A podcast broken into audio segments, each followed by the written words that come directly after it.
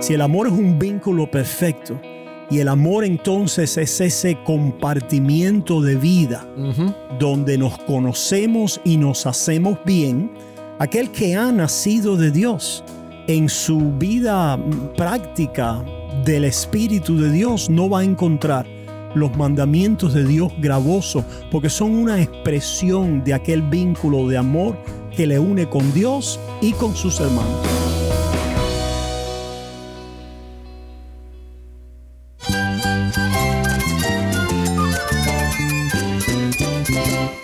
Cristo es la esperanza. Cristo es mi Señor y mi Salvador. Cristo ha transformado mi vida. Cristo es la viña. Separado de Él, nada puedes hacer. Cristo es el camino, la verdad y la vida. Jesús es mi todo. El único descanso, la única paz verdadera es con Jesucristo. Estás escuchando el faro de redención. Cristo desde toda la Biblia, para toda Cuba y para todo el mundo.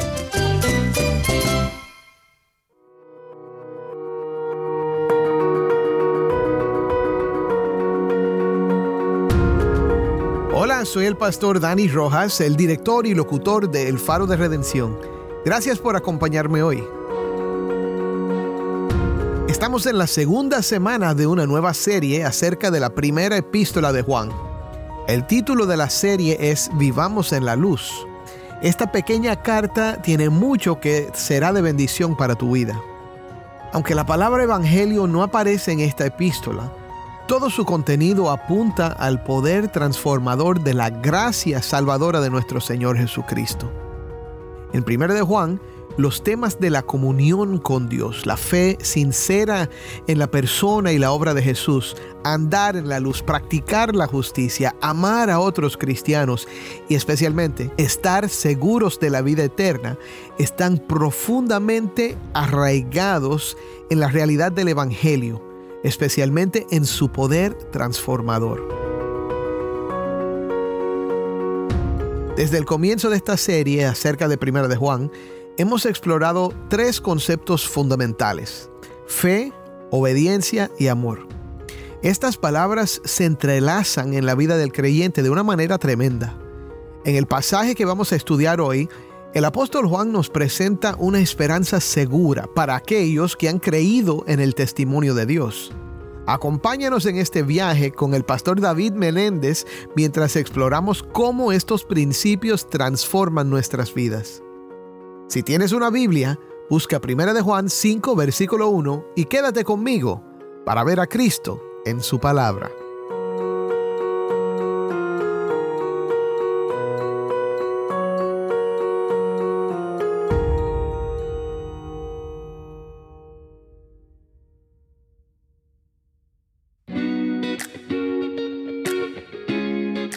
Desde el comienzo de esta serie acerca de Primera de Juan, hemos visto repetidas tres ideas importantes, tres palabras que son la esencia de lo que es vivir como un hijo de Dios.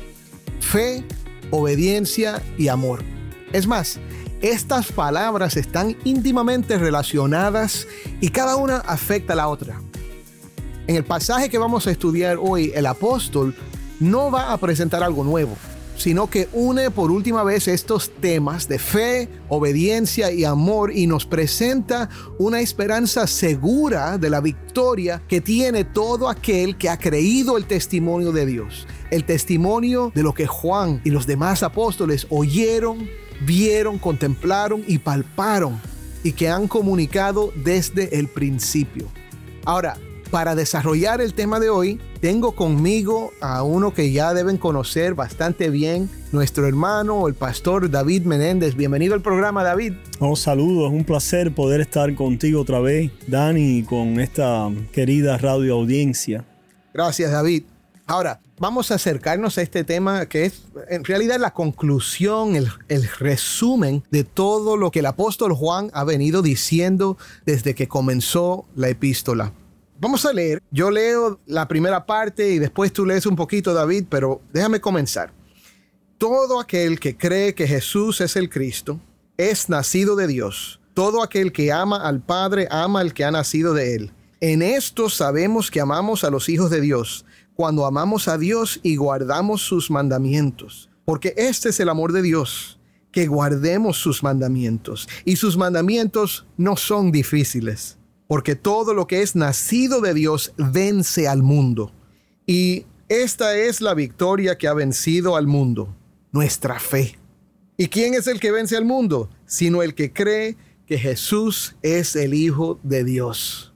Amén, amén. Preciosa porción. Bueno, David, yo te voy a dejar el inicio de esta conversación a ti. ¿Cómo comenzamos mirando este texto?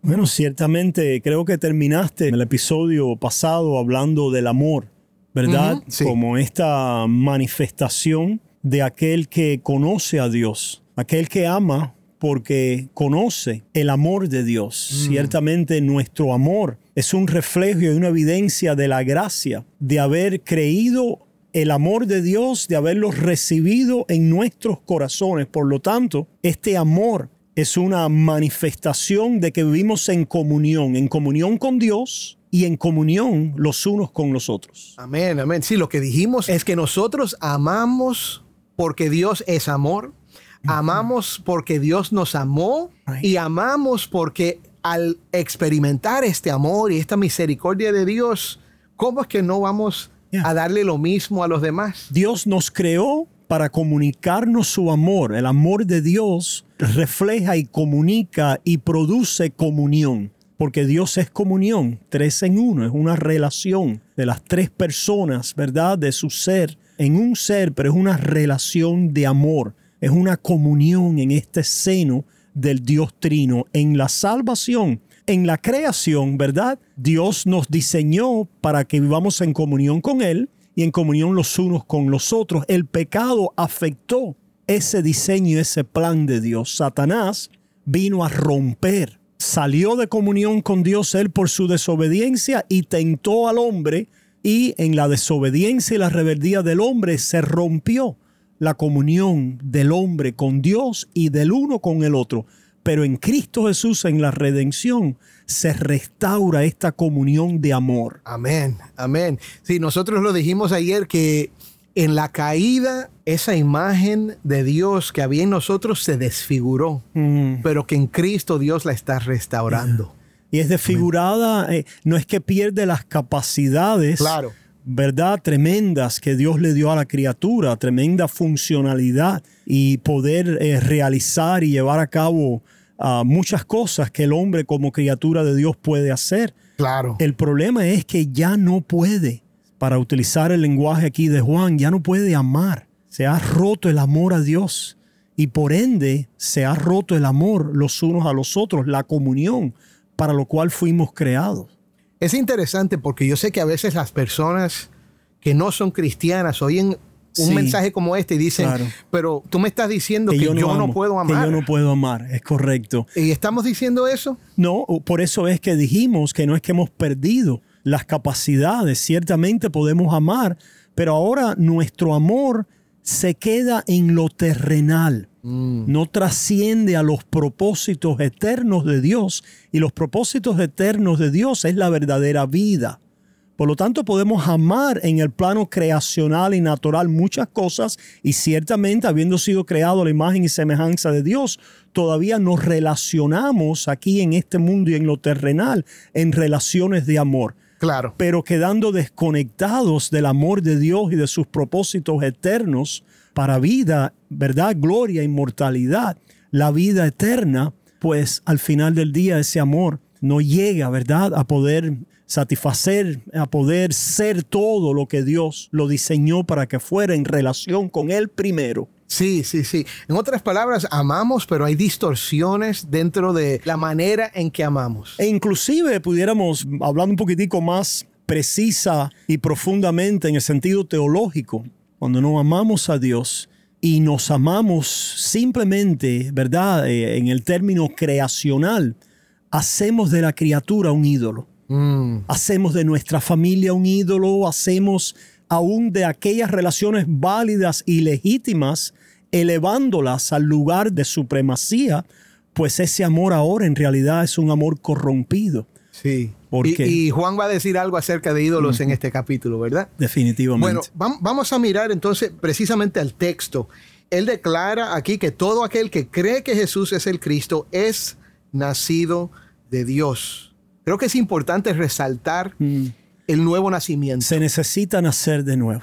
Esta, esta restauración de Dios a la comunión con Él, a la comunión los unos con nosotros y al amor, no es algo que nosotros podemos producir, fabricar de nuestra propia haber, de nuestra propia confección. Tiene que ser recibido de lo alto.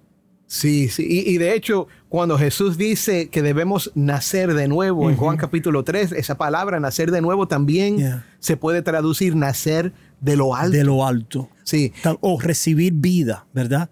Recibir vida de lo alto, nacer del Espíritu, recibir la vida de Dios a través de la obra del Espíritu. Así que, mi hermano, si estás escuchando, esto no se trata de esfuerzo humano. Esto no se trata de tú encontrar la energía, las fuerzas dentro de ti para amar, sino que es la obra de Dios. Dios nos hace nacer de nuevo. Dios es el que produce en ti la fe, el que produce en ti el deseo de agradar a Dios, el que te reconecta con el autor de la vida, que es Él mismo a través de su Hijo Jesucristo. Y entonces dice que todo aquel que ama al Padre, ama al que ha nacido de Él. ¿De quién está hablando David? ¿Quién es el que ha nacido de Él ahí? El que ha nacido de Él es todo aquel que ha puesto su fe entonces en el que el Padre envió. Porque no pudiéramos nacer de nuevo si Cristo Jesús primero no hubiera venido en carne para realizar la obra a través de la cual podemos nacer de nuevo, es decir, nacer a una nueva vida, Amén. a una nueva creación. Pero para eso se requería primero la obra del Hijo de Dios muriendo a este primer nacimiento que quedó bajo la sentencia de muerte. El Señor entonces en su obra redentora cumple, satisface la sentencia de muerte que quedó sobre el primer Adán por causa de nuestro pecado y resucitó. Destruyendo su poder. Y ahí garantiza entonces que una nueva vida, una nueva creación, la vida de lo alto, la vida del Espíritu, es ahora posible y puede ser impartida a la humanidad. Amén, amén. Lo cual nos trae, como citas aquí, ama también al que ha sido engendrado por él, ¿no? El que ha sido engendrado, el que ha nacido de Dios, Ajá. se refiere a tus hermanos. Si amas a Dios, esto ya lo ha dicho Juan, Yeah. si amas a Dios, amas a tus hermanos en la fe So, también. nacemos, en, nacemos a través de esa fe en el Hijo de Dios que murió y resucitó por nosotros. Así recibimos esa vida. Por lo tanto, nacemos amando al que nos engendró y también a todos aquellos que han sido engendrados por Él o que han recibido vida de Él. Son nuestros hermanos. Eso me hace recordar, David, a tantas veces que yo me he encontrado, a veces en un viaje, estoy fuera de la ciudad, no conozco a nadie y me tropiezo con alguien que es creyente. Y es como que automáticamente sentimos esta conexión y hay amor. Claro. Es algo increíble. Y no quiere decir que el creyente no ame, Claro. ¿verdad? A toda la humanidad. Por supuesto. Es decir, sabemos que el amor en un sentido no le hace mal al prójimo, en el sentido negativo, en el sentido positivo le hace bien, Bien. al prójimo. Pero el amor también es descrito en la palabra de Dios allá en Colosense como el vínculo perfecto. Mm. So, hay un vínculo perfecto de amor que solo existe En entre aquel que ha nacido de Dios con su redentor y aquel que ha nacido de Dios con aquellos hermanos que han nacido también de él. Hay un vínculo especial y un amor particular entre los hijos de Dios y entre nosotros y Dios, que no niega nuestro amor a la humanidad y al prójimo por, en lo general. Amén. Ahora, en los versículos 2 y 3, él habla de guardar los mandamientos. Dice, en eso sabemos que amamos a los hijos de Dios, cuando amamos a Dios y guardamos sus mandamientos, porque este es el amor de Dios, que guardemos sus mandamientos y sus mandamientos no son difíciles. Claro. Ahora, ¿qué conexión aquí tiene esta palabra de guardar los mandamientos, obediencia, verdad? ¿Qué, ti- ¿Qué conexión tiene eso con amor? Bueno, ciertamente la obediencia es la expresión práctica del amor, ¿verdad? Es como el desglosar lo que es una vida de amor. Si el amor es un vínculo perfecto Y el amor entonces es ese compartimiento de vida donde nos conocemos y nos hacemos bien. Aquel que ha nacido de Dios en su vida práctica del Espíritu de Dios no va a encontrar los mandamientos de Dios gravosos porque son una expresión de aquel vínculo de amor que le une con Dios y con sus hermanos. Y de forma práctica, yo diría que cuando uno ama, uno quiere agradar a la persona que ama. Correcto. ¿verdad? Y cuando amamos a Dios, está este deseo dentro de nosotros que produce Dios mismo en nosotros de, agradarlo, de, de, hacer lo que le complace y por ende tratar al prójimo y en particular a los que son de la fe, tratarlos con ese mismo amor. Entonces dice, todo lo que es nacido de Dios vence al mundo. Y esta es la victoria que ha vencido el mundo, nuestra fe. ¿Quién es el que vence al mundo sino el que cree que Jesús es el Hijo de Dios? Ahora, habla de vencer al mundo. Sí. Y eso quizás le suene a algunos oídos como que estamos diciendo de, entrar en contiendas o entrar en una batalla con los que no son cristianos o con los que se oponen a Dios. Pero ¿a qué se refiere Juan cuando dice que vamos a vencer al mundo? no, no es, como decías, Dani, no es una batalla, ¿verdad?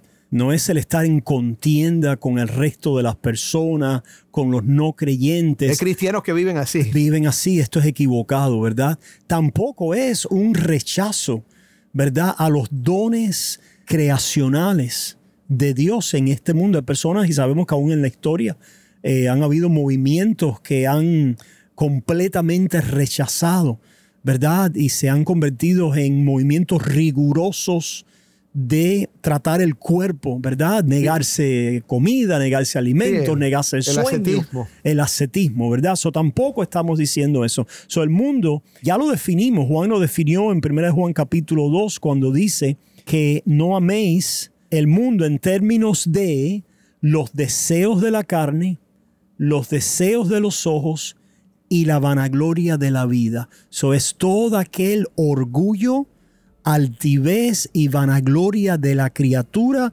que se levanta en rebeldía contra Dios. Eso lo tenemos en nosotros, ¿verdad? En ese hombre antiguo que todavía está en nuestros miembros. Y ese es el espíritu, también dice la palabra, que opera en los hijos de desobediencia. Sí, sí, sí, sí.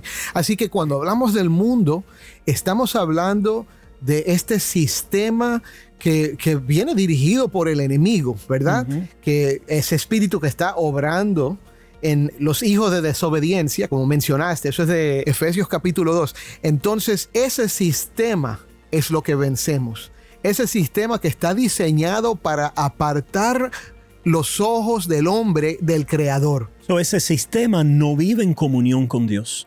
Ese sistema no ama a Dios y por ende vive en hostilidad, aunque pueda hablar mucho del amor, pero es un amor que es vano, es vanaglorioso, es un amor eh, sensual, es un amor egocentrista, es un amor que busca simplemente lo suyo. Sin embargo, el que ha nacido de nuevo, a través de la fe ha sido restaurado y ha recibido el amor de Dios, como mencionábamos al principio, a través del cual verdaderamente ahora comenzamos como reflexión del amor de Dios a nosotros, a los pecadores, al mundo, a la humanidad en Cristo Jesús, comenzamos a reflejar y a conectarnos en ese mismo amor con el prójimo y especialmente con nuestros hermanos. Amén. Y esto es principio de lo que viene. que es la eternidad Amén. y el reino glorioso. Esa es la victoria de la fe. Amén. Amén. Entonces, en resumen, lo que está enseñando es esto. El que ha puesto su fe en Cristo vence al mundo. Amén. Amén. Amén.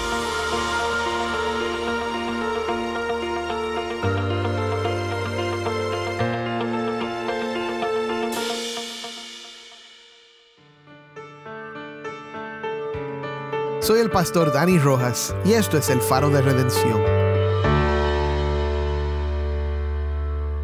Hermanos, hemos explorado cómo la fe, la obediencia y el amor se entrelazan en la vida del creyente. La fe en Cristo nos hace nacer de nuevo Y este nuevo nacimiento nos capacita para amar a Dios y a nuestros hermanos. A través de la obediencia a los mandamientos de Dios expresamos nuestro amor. Pero esto solo es posible a través de la fe en Jesús como nuestro Salvador. Hermanos, vivamos en la luz. Animémonos a vivir esta vida de fe, obediencia y amor. Oremos. Padre, te damos gracias por todo lo que has hecho por nosotros a través de tu Hijo Jesucristo. Hoy simplemente pedimos que nos des las fuerzas para vivir en esa obediencia, esa fe y ese amor que tú nos llamas a expresar. Padre, te damos gracias porque esta fe y esta obediencia son obra no de nuestros esfuerzos, sino de tu gracia operando en nosotros. Pero pedimos más de esa gracia. Obra en nosotros para que seamos cada día para tu gloria. Y Señor, si hay alguien en este día que todavía no ha puesto su fe en Jesucristo, que hoy mismo puedan confiar que Jesús es el que murió y resucitó por ellos. Dales fe y sé glorificado en su salvación en el nombre de Cristo. Amén.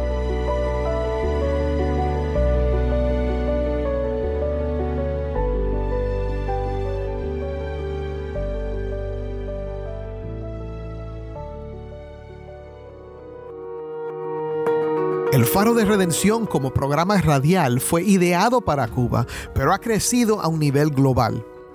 Si esta programación ha sido impactante para ti, queremos saber de ti. Puedes escribirnos al correo electrónico ministerio arroba el de nuevo, ministerio arroba el Gracias por pasar este tiempo con nosotros estudiando temas que nos fortalecen en nuestro caminar cristiano. Para más información sobre este ministerio, síguenos en las redes sociales en Facebook, Instagram y Twitter. Solo busca El Faro de Redención. Allí encontrarás más contenido durante la semana para animarte en tu fe y mantenerte informado sobre el ministerio del Faro.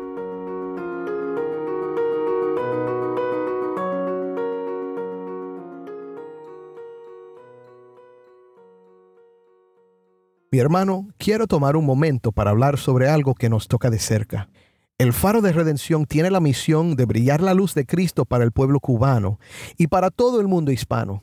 En un mundo que busca respuestas, tu apoyo puede ser un faro de esperanza.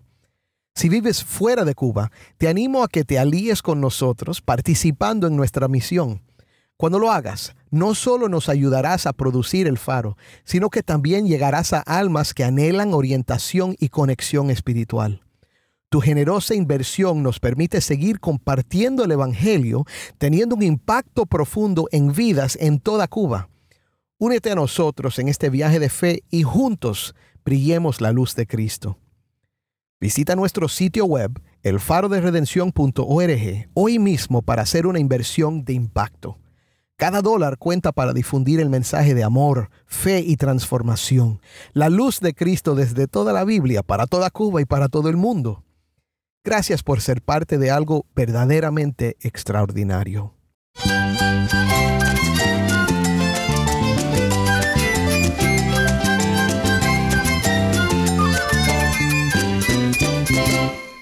Soy el pastor Dani Rojas. Te invito a que me acompañes mañana en esta serie Vivamos en la Luz. El faro de redención. Cristo desde toda la Biblia, para toda Cuba y para todo el mundo.